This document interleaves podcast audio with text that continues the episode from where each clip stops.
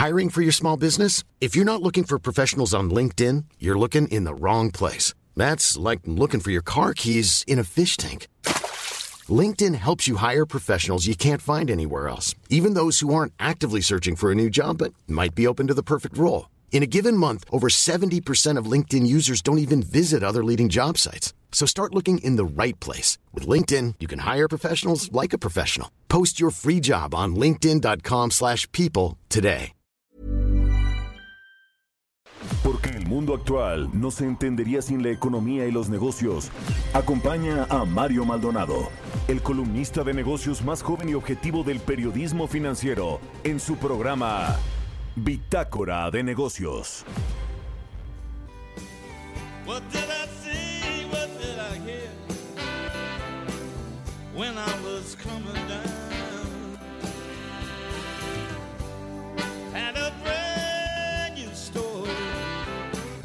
But I was coming down to joy. Felt so good, gratitude when I was coming down. Something quite, quite profound.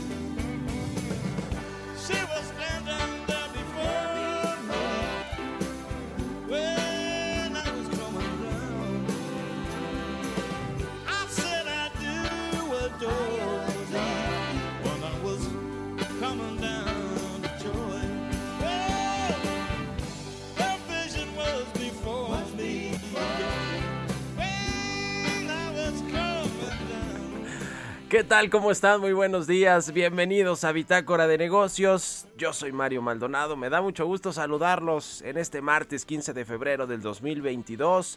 Son las 6 de la mañana con 6 minutos y estamos transmitiendo en vivo como todos los días tempranito aquí en la cabina de El Heraldo Radio. Un saludo a todos los que nos escuchan por la 98.5 de FM en el Valle de México, en Guadalajara, por la 100.3 en Monterrey, por la 99.7 y en el resto del país a través de las estaciones hermanas del Heraldo Radio.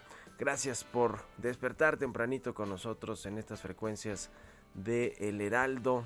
Y comenzamos Bitácora de Negocios con un poco de música antes de entrarle a la información. Esta semana escuchamos canciones de las películas nominadas al Oscar 2022. Se dieron a conocer la semana pasada. La ceremonia se va a realizar en marzo, el 27 de marzo. Y esta canción se llama Down to Joy. Es de Van Morrison. Pertenece al soundtrack de la cinta Belfast, que fue ganadora al Globo de Oro al mejor guion. Es un drama ambientado en los tumultos de Irlanda del Norte a finales de los años 70. Tiene siete nominaciones al Oscar, entre ellas mejor director, mejor actor secundario, mejor actriz secundaria. Así que vamos a estar escuchando esta de Von Morrison, Down to Joy. Le entramos ahora hacia la información, hablaremos con Roberto Aguilar los temas financieros más relevantes. Retiro de tropas rusas cerca de Ucrania regresa vitalidad a los mercados.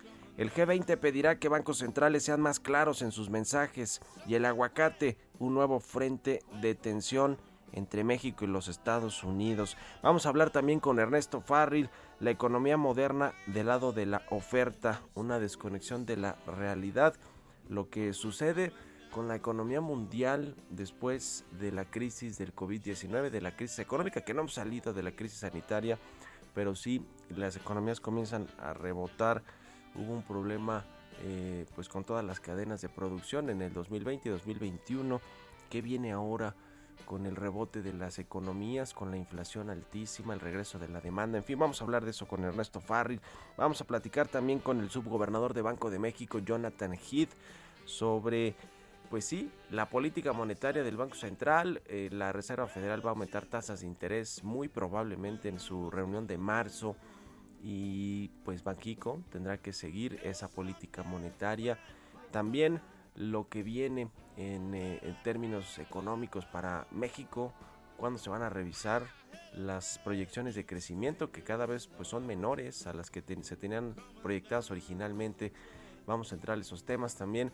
A mí le vamos a preguntar cómo nos afecta realmente que haya tasas de interés altas que puedan quizá acabar el año en 7 u 8%, hoy están en 6%. La tasa de referencia, que es la que toman los bancos para eh, eh, pues, eh, eh, pues eh, hacer sus estrategias y, y poner sus tasas de interés en cada uno de los productos que ofrecen.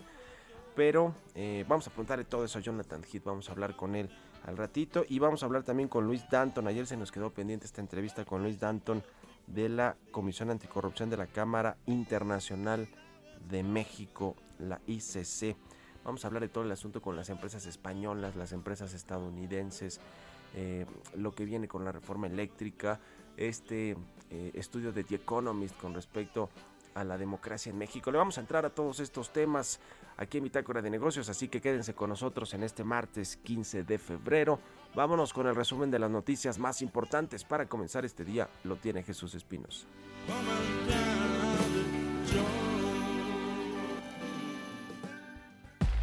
El resumen.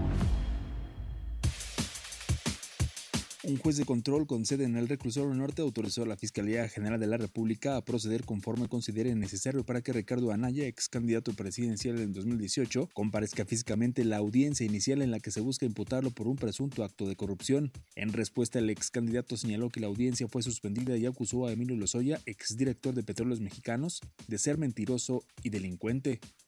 Ahora, lo importante es que a estas alturas ya no hay duda de que Lozoya es un delincuente y un mentiroso, como yo lo expliqué desde un principio. Por eso está en la cárcel y por eso la fiscalía ya le pidió al juez una pena de 54 años de cárcel para Lozoya. Como lo he dicho, yo no me voy a dejar. Tampoco voy a cometer el error de caer en su juego. La Confederación Patronal de la República Mexicana calculó que actualmente hay un déficit de 2.2 millones de empleos para cubrir la demanda de jóvenes que se han incorporado al mercado laboral en este periodo de recuperación. El Consejo Ejecutivo de Empresas Globales advirtió que hay empresas que pueden salir de México si no puede cumplir con sus metas de energía eléctrica limpia. Armando La Torre, presidente del Colegio de Ingenieros de Minas, Metalurgistas y Geólogos de México, señaló que la nueva empresa para explotación de litio que alista el gobierno federal va a requerir una inversión inicial de por lo menos 2 mil millones de dólares, cerca de 41 mil millones de pesos, y podría tardar hasta 15 años en comenzar a producir el mineral. La firma Moody señaló que el incumplimiento de pago de crédito real refleja la necesidad de mejorar la regulación y transparencia de firmas financieras en México, en un escenario que complica aumentar el financiamiento y garantizar su pago. ATT presentó la iniciativa Innovadoras para impulsar la participación de las mujeres en el ecosistema emprendedor y el desarrollo del ecosistema 5G. Esta iniciativa, que está dirigida a mujeres emprendedoras, busca brindarles financiamiento, experiencias de aprendizaje y acceso a una red de mujeres líderes en diferentes sectores. Bitácora de negocios en El Heraldo Radio. El editorial.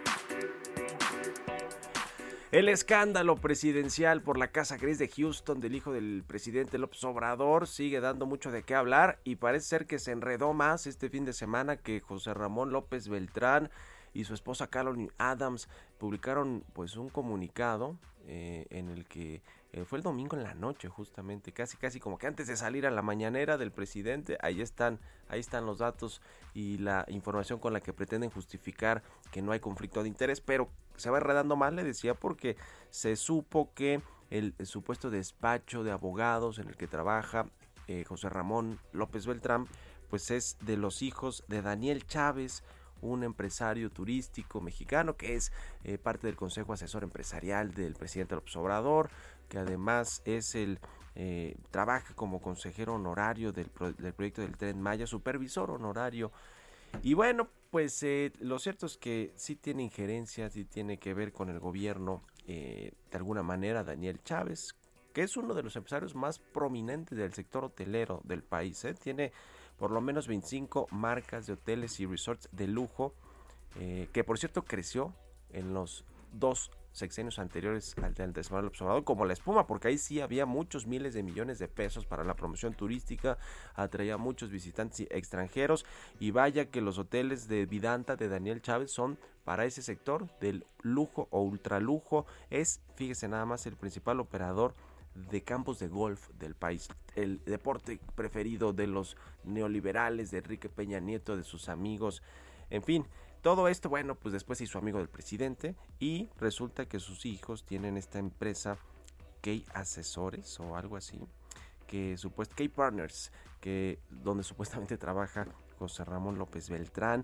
Lo cierto es que, pues, eh, hoy publiqué eso en mi columna de la Universal, le hecho un ojo, pero Daniel Chávez sí tiene eh, algunos conflictos de interés por proyectos en, eh, por ejemplo, el aeropuerto de Puerto Peñasco y algunos otros proyectos de infraestructura, algunas donaciones de terrenos a la CFE también para que eventualmente, cuando se, se construya una planta de energía solar, pues le, le den energía eléctrica a sus complejos turísticos eh, eh, en Vidanta. En fin, en fin, échale un ojo ahí en mi columna, pero el presidente se ha enredado más con este asunto de su hijo de la Casa Gris, que parece ser que lo va a perseguir el resto del sexenio. ¿Ustedes qué opinan? Escríbanme en Twitter, arroba Mario Mal y a la cuenta arroba Heraldo de México.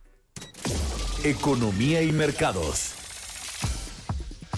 Roberto Aguilar ya está aquí en la cabina del Heraldo Radio. Mi querido Robert, buenos días. ¿Cómo estás, Mario? Muy buenos días. Me da mucho gusto saludarte a ti y a todos nuestros amigos. Pues fíjate que también ayer en redes vi que en estos hoteles de Vidanta se distribuyen la marca de chocolates de los hijos del presidente Andrés Manuel López Obrador. Bueno, eh, transparente o no, al final del día ahí también hay otro. Es, es finalmente un producto de lujo estos chocolates Rocío, ¿no? A ver, se ven, por ahí vi también en redes sociales que lo están promocionando en Canadá, en fin, en, muchos lugares pues que son de altos ingresos, ¿no? Sí, está enfocado a ese segmento, pero bueno, bueno, esta historia creo que apenas está comenzando. Te comento que los mercados financieros de Europa revirtieron su caída tras un informe que indicó que Rusia estaba retirando algunas tropas cerca de la frontera de Ucrania, mientras el canciller alemán eh, volaba a Moscú para conversar con el presidente Vladimir Putin eh, los futuros de las bolsas de Estados Unidos con alzas superiores a 1%, mientras que el petróleo caía desde su máximo de 7 años a cerca de 94 dólares por barril. La agencia de noticias Interfax de Rusia citó al Ministerio de Defensa diciendo que si bien los ejercicios de gran escala en el país continúan, algunas unidades de los distritos militares sur y occidente han complementado o han completado sus ejercicios y comenzarán a volver a sus bases. Y bueno, efectivamente, el tema de que estén regresando a sus bases, pues no es, no asegura que eh, se reduzca justamente la amenaza de este conflicto. Sin embargo, los mercados lo han tomado de manera positiva. Y bueno, el euro repuntaba borrando casi todas las pérdidas de ayer tras conocerse que justamente el tema de las tropas rusas cercanas a Ucrania y bueno, las tensiones geopolíticas habían frenado las ganancias del euro en los últimos días pese a que el Banco Central Europeo se unió a otras autoridades monetarias para señalar un giro duro en su política monetaria en una reunión de este mes. Esto, este repunte del euro, pues eh, está eh, perjudicando al dólar, está bajando y por eso también beneficiando al tipo de cambio. Ya platicaremos un poquito más adelante de cómo se encuentra. Y bueno, las importaciones de Estados Unidos de nuevas cosechas de aguacate mexicano van a permanecer suspendidas el tiempo que sea necesario para garantizar la seguridad de los inspectores que fueron amenazados verbalmente en el, en el estado de Michoacán. Esto lo dijo el Departamento de Agricultura. La interrupción de las revisiones de exportación marca otra, otra fuente de tensión comercial entre México y Estados Unidos. Todas las cosechas de aguacate destinadas a Estados Unidos deben ser inspeccionadas en cuanto a su seguridad y las aprobadas antes del 11 de febrero podrían seguir siendo exportadas. Bueno, mientras tanto el presidente Andrés Manuel López Obrador dijo que las autoridades están analizando la decisión de Estados Unidos y sugirió que puede haber motivaciones políticas detrás de dicha suspensión. Y bueno, Fíjate que también interesante el tema eh, de la un sondeo que hace Banco of America, donde dice que las inversionistas han aumentado sus posiciones infraponderadas en tecnología a su nivel más alto en 15 años, ya que el endurecimiento monetario de los bancos centrales sigue siendo el principal riesgo para los mercados globales este año, según esta encuesta mensual de gestores de fondos realizadas justamente por este Banco Internacional. Y fíjate que se les preguntó cuáles son los riesgos más importantes. Bueno, en primer lugar está el ciclo de ajuste monetario de los bancos centrales, la inflación y luego la burbuja de son los tres principales, las tres principales preocupaciones del mercado. Y si bien solo 30% de los inversionistas espera olas bajistas en las acciones este año, las tensiones entre Rusia y Ucrania son el quinto mayor riesgo para los mercados de acuerdo con este sondeo. Y bueno, ayer eh, AMD, esta compañía fabricante de microprocesadores, concluyó la venta, la compra, perdón, de otra compañía, Silinix, en una operación récord en la industria de chips valorada en 50 mil millones de dólares. Fíjate que a finales del 2020 se había anunciado esta operación en 35 mil millones de dólares. Sin embargo, pues el aumento, eh, la escasez de los microchips hizo que se valoraran más las acciones de los fabricantes y en este caso AMD subió y así se tuvo que ajustar el precio de la venta. Y bueno, las exportaciones francesas de vinos y licores alcanzaron un nuevo récord en valor el año pasado, impulsadas por el levantamiento de los aranceles estadounidenses y también por los trabajos de la agrupación industrial que representa al sector. Las ventas del extranjero de vinos y licores, que es la, en la segunda mayor exportación de Francia después del sector aeroespacial, alcanzaron 15.500 millones de euros 30% más que en 2020 y 11% más que en 2019, así es que esta es de las industrias que sufre y sufre poco. Y el tipo de cambio, Mario te comentaba, justo en estos momentos está cotizando en niveles de 20.37. 20.37. Con esto tenemos ya una apreciación mensual de 1.2% y también anual, también una apreciación de 0.54%. La frase del día de, de hoy, Sube la bolsa, acude el público. Baja la bolsa, el público se espanta. Esto lo dijo en su momento André Costolani. Gracias, mi querido Robert. Buenos días y nos vemos al ratito en la televisión. Al contrario, Mario, muy buenos días. Roberto Aguilar, síganlo en Twitter, Roberto AH6 con 20 minutos. Vamos a otra cosa. Radar Económico.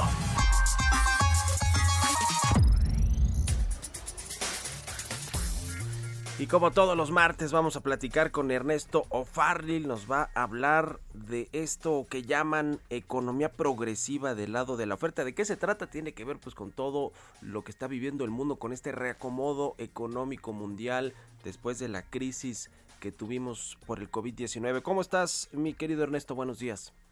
¿Qué tal, Mario? Muy buenos días a todos. Platícanos de esta desconexión de la realidad que, que, que llamas, que escribiste en tu columna. Muy bien. Bueno, pues hace unos días la señora Janet Yellen, expresidenta de la Reserva Federal y actual secretaria del Tesoro en Estados Unidos, comentó que en una, una plática para el Foro Económico Mundial, que la agenda económica de la administración del presidente Biden está inspirada en un nuevo enfoque de la política económica, la que llamó economía moderna del lado de la oferta. A diferencia de esta, de esta economía moderna, pues existe una escuela e-, económica eh, que se llama el Supply Side, que por primera vez el señor Heber, el economista Heber Stein, utilizó en 1976, y es una escuela de pensamiento económico que se puso de moda en los ochentas, tanto la primer ministro del Reino Unido, Margaret Thatcher, como el presidente Reagan, pues basaron sus políticas económicas en esta escuela, donde se privilegia bajar impuestos, hacer al Estado eh, chiquito, eh, desregular, favorecer el, libre comercio, la globalización, desregulación, etcétera. En contra de esta escuela de pensamiento está la teoría keynesiana.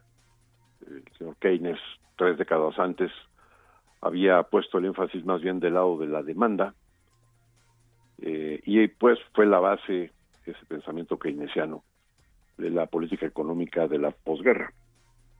Pero pues ambos, ambas corrientes han, mostrado éxitos, pero también fracasos rotundos en su aplicación en el tiempo, ¿no? Entonces, eh, bueno, pues ahora la señora Janet Yellen afirma que el nuevo enfoque de lo que llama economía moderna del lado de la oferta es más prometedor que la antigua economía de la oferta y se basa principalmente en, eh, primero, eh, pone énfasis en que haya una oferta suficiente de mano de obra bien capacitada, es decir, se, se invierte en el capital humano, en infraestructura, en proyectos de infraestructura, en la investigación y desarrollo y también en las medidas de cuidado del medio ambiente.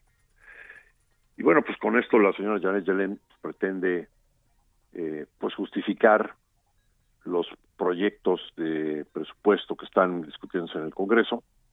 En realidad lo que ella está pretendiendo es vender un- una nueva manera de pensar en la parte económica, precisamente para que el Congreso le apruebe un nuevo proyecto de política fiscal, ¿no? de, de presupuesto de gasto enorme, sobre todo enfocado a infraestructura.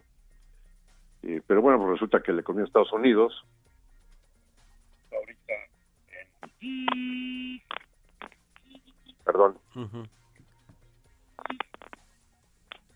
pues, la alarma sonó. La economía de Estados Unidos trae una inflación del 7.5%. El presupuesto de, del gobierno se ha incrementado del 20% del PIB al 40% del PIB en la pandemia por los programas fiscales. Y pues no parece una buena idea, parece como, como una desconexión de la realidad de lo que está sucediendo en la economía de Estados Unidos con lo que está eh, exponiendo esta señora Janet Yellen. Ya, pues interesante. Ahí está tu columna en el financiero. Escribes todos los lunes y te agradezco, como siempre, Ernesto. Muy buenos días. Muy buenos días a todos. Un abrazo. Vamos a hacer una pausa. Regresamos. Continuamos en un momento con la información más relevante del mundo financiero en Bitácora de Negocios con Mario Maldonado. Regresamos. Heraldo Radio. Estamos de vuelta en Bitácora de Negocios con Mario Maldonado. Entrevista. Ya estamos de regreso en Bitácora de Negocios y como se lo comenté al inicio del programa, vamos a platicar con el subgobernador de Banco de México, Jonathan Heath, a quien me da mucho gusto saludar y le agradezco estos minutos. Muy buenos días, subgobernador, ¿cómo está? ¿Qué tal? Muy buenos días, finalmente. La semana pasada hubo decisión de política monetaria en el Banco de México, aumentó la tasa de interés 50 puntos base, ya está en 6%, la tasa de referencia, hay problemas de inflación, para el mes de enero cerramos con un 7% de inflación, sigue complicado este tema. Platíquenos rápidamente, subgobernador, cuáles fueron las, eh, lo- los comentarios para tomar esta decisión de aumentar la tasa. Bueno, eh, son varias consideraciones, pero obviamente la primera es el hecho de que la inflación subyacente sigue subiendo eh, y pues es que no, no hay evidencia todavía de que pues está llegando a un pico, sino que se ve claramente que todavía sigue en alza. Entonces, pues eso creo que es la, preocupación principal. También dentro de lo que es la naturaleza de la inflación, siempre es muy importante tratar de ver si es debido a dos o tres precios importantes o eh, genéricos principales, o si es un fenómeno generalizado y sostenido de los precios. Que eso ya es un Hiring for your small business? If you're not looking for professionals on LinkedIn, you're looking in the wrong place. That's like looking for your car keys in a fish tank. LinkedIn helps you hire professionals you can't find anywhere else, even those who aren't actively searching for a new job but might be open to the perfect role. In a given month, over 70% of LinkedIn users don't even visit other leading job sites. So start looking in the right place. With LinkedIn, you can hire professionals like a professional. Post your free job on linkedin.com/people slash people today.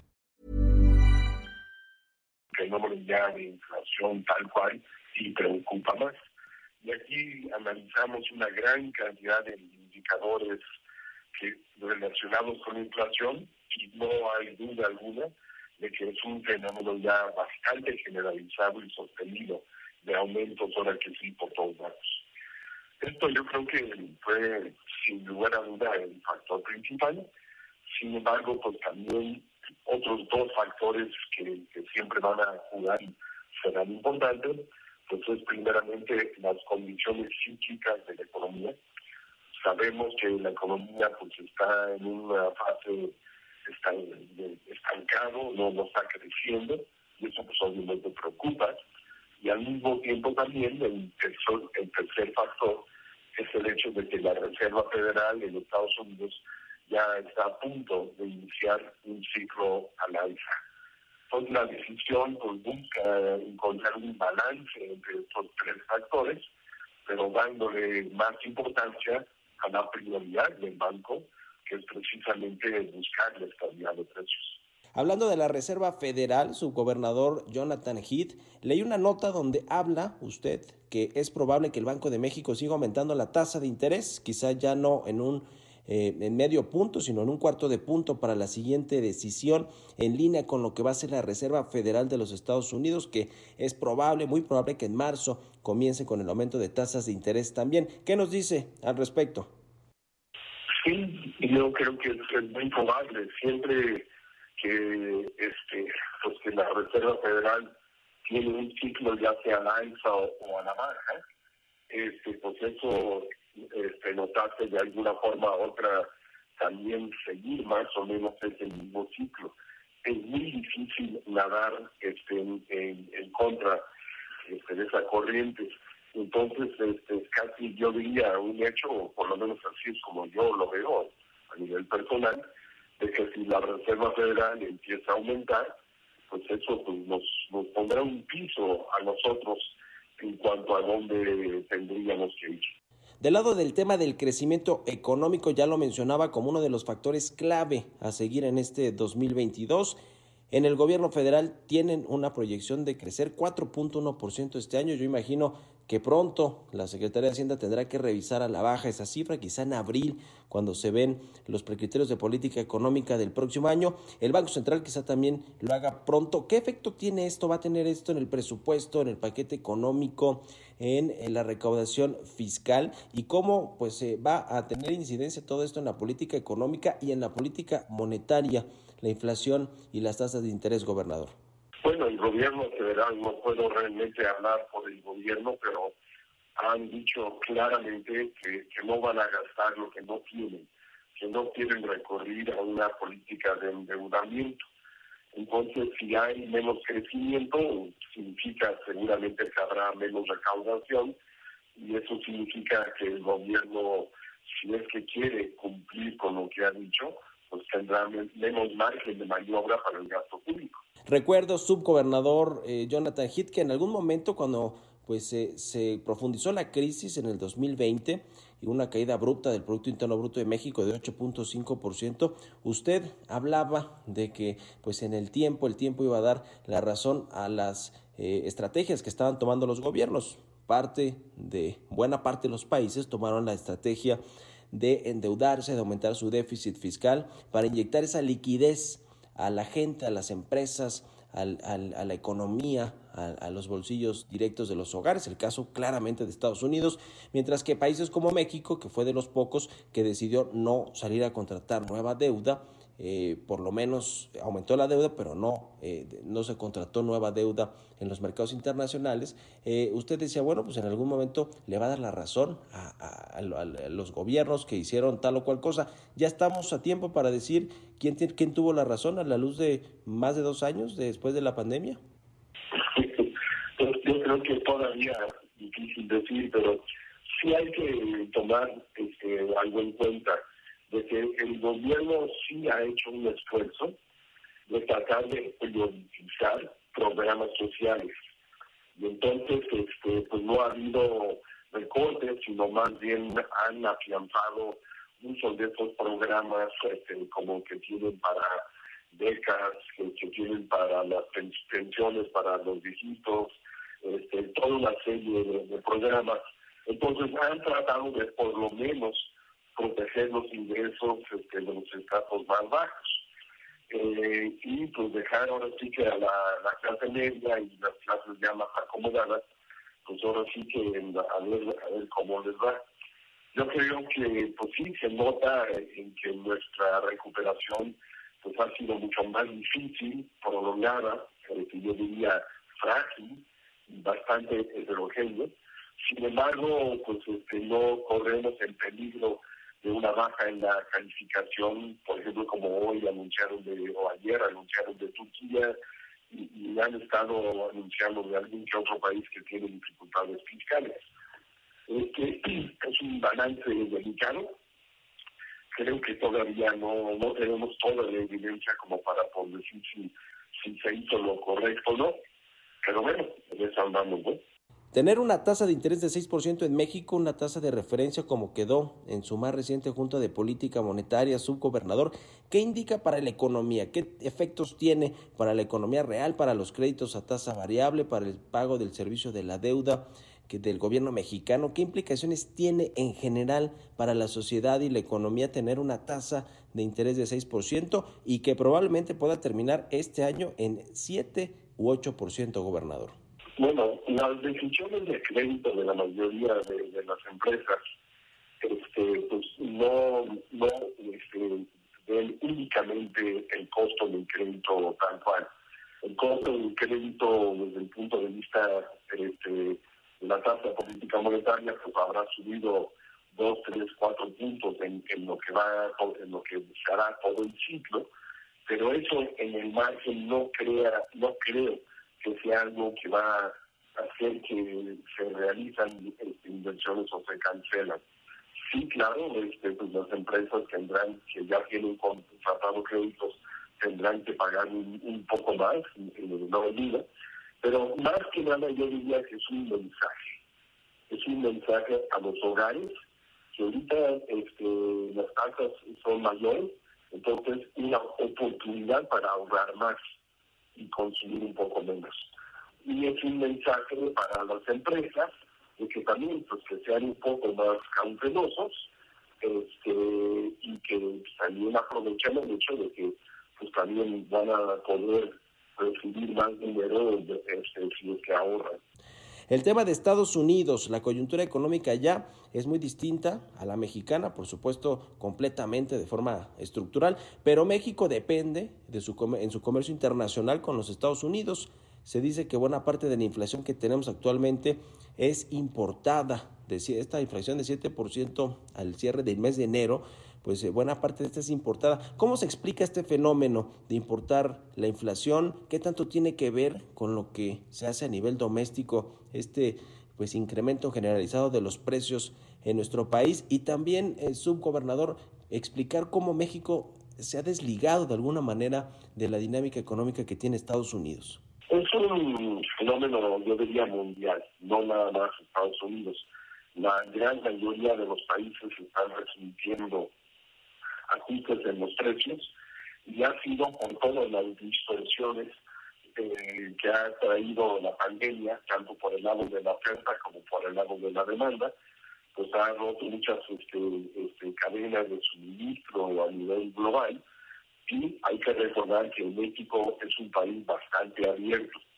Importamos mucho y exportamos mucho, mucho más incluso como porcentaje del PIB que Estados Unidos y que, que muchos este, países con los cuales nos comparan.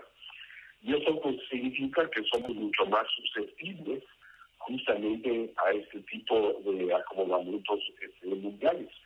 Pues definitivamente la pandemia nos ha pegado mucho, pues ya vimos que en el 2020 cayó el Producto Interno Bruto 8.4, el año pasado pues apenas pudimos crecer quizás 5%, este, y mucho de eso ha sido por todas estas distorsiones que trajo la, pandemia. Lo mismo eh, que hizo que la señal económica no pudiera crecer lo suficiente, también es lo que está detrás de lo que explica pues este fenómeno inflacionario. Sin embargo, hay que reconocer que también tenemos este, ciertos este, factores idiosincráticos muy de, de, México que también están explicando aumentos en la inflación. Por ejemplo, los, los precios de los servicios, que no, no los importamos, han estado aumentando, en, en general están arriba de 4%, pero si eh, quitamos la educación y la vivienda, en los precios de todos los demás servicios ya están subiendo más del 6%. Entonces, realmente, pues sí, obviamente hay factores también muy locales, muy idiosincráticos de nuestro propio país, que también están contribuyendo a, a este fenómeno de la inflación. El tipo de cambio, subgobernador Jonathan Heath, va a aumentar la presión para el peso mexicano ahora que la Reserva Federal comenzará a aumentar la tasa de interés en Estados Unidos? Pues bueno, precisamente parte de la razón por la cual cuando Estados Unidos aumenta sus tasas, nosotros vamos a la par o incluso a veces hasta más agresivo que ellos, es precisamente para tratar de evitar este, distorsiones en el tipo de cambio. Eh, y eso es parte, parte de, de, la idea. Y hasta ahorita pues hemos, este, creo que manejado todo esto relativamente bien, porque si vemos el tipo de cambio, pues la verdad ha resultado bastante estable, tomando en cuenta todo lo que ha estado pasando aquí en México y a nivel global. Entonces, este, pues precisamente por eso estaremos aumentando la tasa nosotros, para evitar precisamente una depreciación este, significativa del peso. ¿Cómo les fue con Victoria Rodríguez Ceja, la nueva gobernadora de Banco de México, en esta decisión de política monetaria que fue su primera decisión ya como gobernadora del Banco Central? Pues la verdad muy bien, ¿eh? este, una persona muy inteligente, muy motivada, este, que cree firmemente en la importancia de la autonomía, de la fortaleza institucional y de la importancia de tener una estabilidad de precios en el país, especialmente porque los más afectados, los más perjudicados, son los de, los de menores ingresos. Entonces realmente es una prioridad este, tener una estabilidad de precios y ella creo que lo entiende perfectamente bien y está muy comprometido en mantener la fortaleza institucional y el legado este, de los últimos 20 años que ha tenido, 25 años que ha tenido la, autonomía. Pues muchas gracias, subgobernador Jonathan Heath. Le agradezco estos minutos y aprovecho también para comentar con la audiencia de estas lecturas que usted publica y coordina de lo que nos indican los indicadores. Sé que por ahí hubo un nuevo volumen, un volumen 3, y le pone acento en, en, algunos capítulos al tipo de cambio.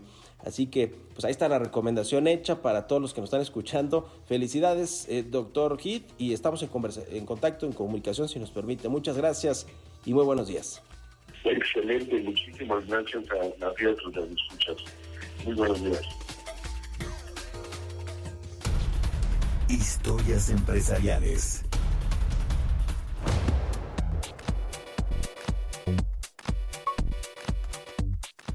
¿Qué ha pasado con las empresas farmacéuticas después de la crisis, la eh, producción de vacunas y muchos otros productos para contrarrestar el COVID-19? Bueno, pues debido al desarrollo de todos estos productos de las vacunas contra el COVID-19, la industria ha reportado un crecimiento importante en los últimos dos años. Esto le ha, valido pues eh, crecimientos en el valor de marca también a las grandes empresas farmacéuticas. Nos platica de todo esto Giovanna Torres.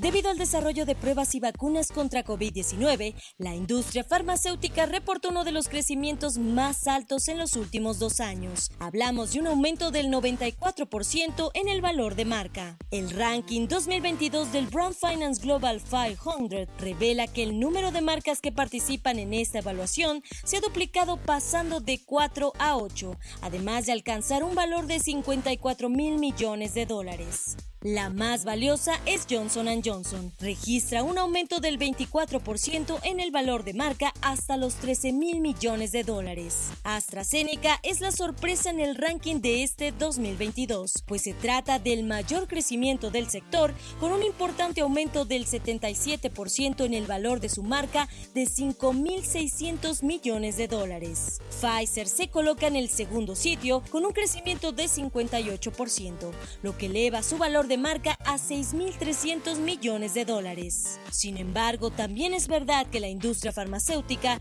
lleva ya 20 años de expansión continua. De acuerdo con datos de Statista, las ventas mundiales de medicamentos pasaron de 390 mil millones de dólares a 1.027 billones de dólares en el periodo comprendido entre el 2001 y el 2020. Para Bitácora de Negocios, Giovanna Torres. Mario Maldonado en Bitácora de Negocios.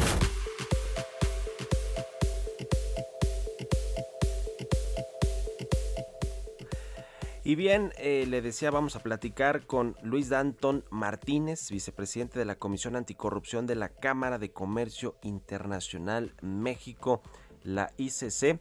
Hay varios temas ahí que queremos tocar con, eh, con Luis Danton. Eh, le decía el tema de los, de los pleitos que tiene el gobierno federal con el Reino de España, con el gobierno ahora en su conjunto. El presidente López Obrador anunció recientemente que quiere hacer una pausa en la relación bilateral con España.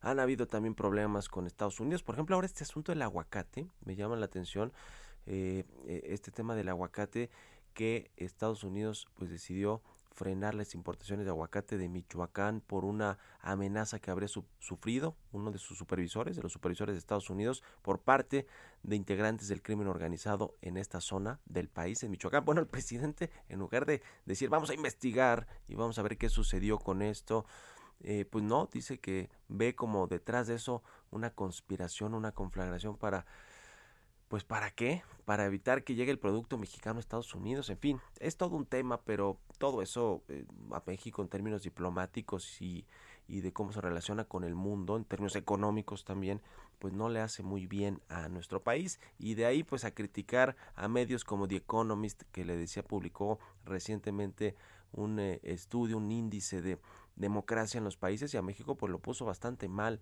con una democracia más bien híbrida eh, donde las instituciones no se respetan a plenitud y mucho tiene que ver el presidente del observador. Pero bueno, ya tenemos a Luis Danton de la Cámara de Comercio Internacional México. ¿Cómo estás, Luis? Buenos días. Muy buenos días, Mario. E, es un placer estar contigo y con tu auditorio. Quiero preguntarte de bote pronto cómo viste este tema de The Economist que tiene que ver con las eh, con el, análisis, el índice de las democracias en México y que en México dice que hay como una especie de democracia híbrida que no eh, pues se respeta a plenitud pues los derechos y las instituciones. ¿Qué, qué opinas de esto, de, este índice que, que, fue criticado, por cierto, por el presidente López Obrador? Mira, pensamos en ICC México que lo importante es la construcción de un Estado de Derecho fuerte y elementos para que rinda cuentas y se genere un buen entorno para la inversión, para la economía, en donde se respeten las normas jurídicas y se transmita certeza a los inversionistas. Obviamente, Estado de Derecho en el caso de México está relacionado con la salud de nuestra democracia y es algo que no solamente en México se está viendo erosionado y amenazado, sino es algo que el mismo estudio del Economist muestra cómo la democracia se encuentra acechada en distintas partes del mundo. Es una batalla que todos quienes creemos en el Estado de Derecho y la democracia tenemos que seguir dando y es un elemento central de la agenda de ICC México. Eh, eh, paradójicamente el presidente del observador pues dice que eh, quiere combatir la corrupción y la impunidad, lo cual yo creo que es el objetivo de prácticamente todos los países en el mundo, los gobiernos, ¿no? En el mundo quisieran acabar con estos con estos dos temas que, que le hacen daño a las sociedades y, y a los países, a los gobiernos, por supuesto. Sin embargo, parece ser que en esta intención de acabar con estos privilegios y con estos asuntos de corrupción, pues ha eh, también puesto en riesgo algunas relaciones diplomáticas bilaterales, como el caso de España, el caso de Estados Unidos, en algunos países de Centroamérica como Panamá. Esto, eh, pues, eh, ¿cómo lo ven ustedes que están pues con, en, en constante contacto con empresas extranjeras en México?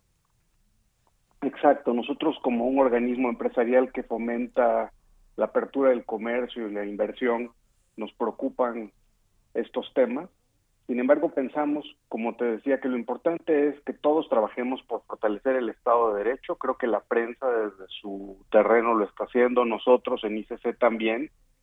Y es muy importante combatir la, corrupción. México ha venido avanzando a lo largo de, un, de muchos años en desarrollar un sistema nacional anticorrupción, en suscribir todos los acuerdos más relevantes en materia internacional eh, anticorrupción, incluido un capítulo anticorrupción en el Tratado de Comercio entre México, Estados Unidos y Canadá, en donde los tres países comparten una visión común. Entonces, yo creo que es tal la el compromiso de México en los principales acuerdos en materia de corrupción que, que es difícil que este camino sea desandado por una administración o por declaraciones. Creo que lo importante es que haya un piso parejo para los negocios en el mundo. En el caso de la relación con Estados Unidos, ese es el espíritu del tratado, que haya un piso parejo y la corrupción nos aleja de ese piso parejo.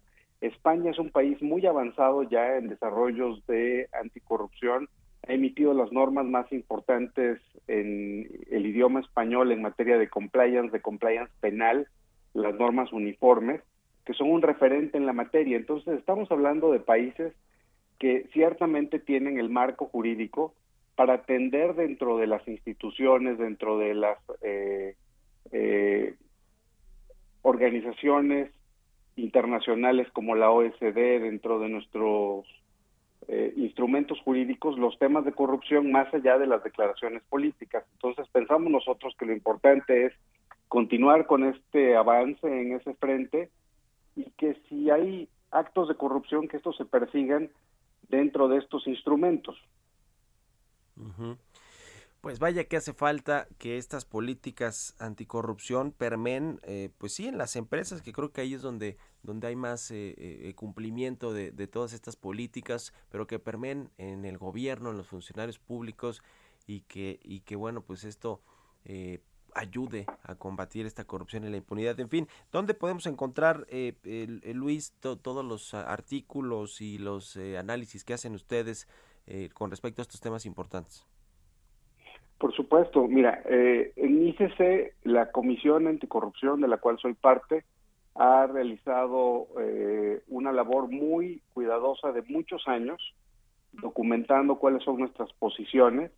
Tenemos publicados eh, documentos que pueden encontrar en la página de ICC y vamos a continuar haciendo un esfuerzo muy serio porque pensamos que este es un tema sí. que lleva muchos años llegar a, a, a, lograr resultados y que debemos de continuar nosotros contribuyendo nuestro esfuerzo para que así sea, más allá de lo que pueden parecer diferencias eh, momentáneas entre países. El tema anticorrupción es una tendencia mundial que llegó para quedarse y no es una moda. Muy bien, te agradezco mucho Luis Danton, Danton Martínez de la Cámara de Comercio Internacional México. Buenos días, Dantón. Gracias. Gracias, Mario. Que estés bien, hasta luego. Nos despedimos, gracias por habernos acompañado este martes aquí en Bitácora de Negocios. Se quedan en el Heraldo Radio con Sergio Lupita. Nosotros nos vamos a la televisión, al canal 10, a las noticias de la mañana. Y nos escuchamos aquí mañana tempranito en punto de las 6. Muy buenos días. Esto fue Bitácora de Negocios con Mario Maldonado, donde la H suena y ahora también se escucha. Una estación de Heraldo Media Group. Mom deserves the best, and there's no better place to shop for Mother's Day than Whole Foods Market. They're your destination for unbeatable savings, from premium gifts to show-stopping flowers and irresistible desserts. Start by saving 33% with Prime on all body care and candles. Then get a 15-stem bunch of tulips for just $9.99 each with Prime. Round out Mom's menu with festive rosé, irresistible berry chantilly cake, and more special treats. Come celebrate Mother's Day at Whole Foods Market.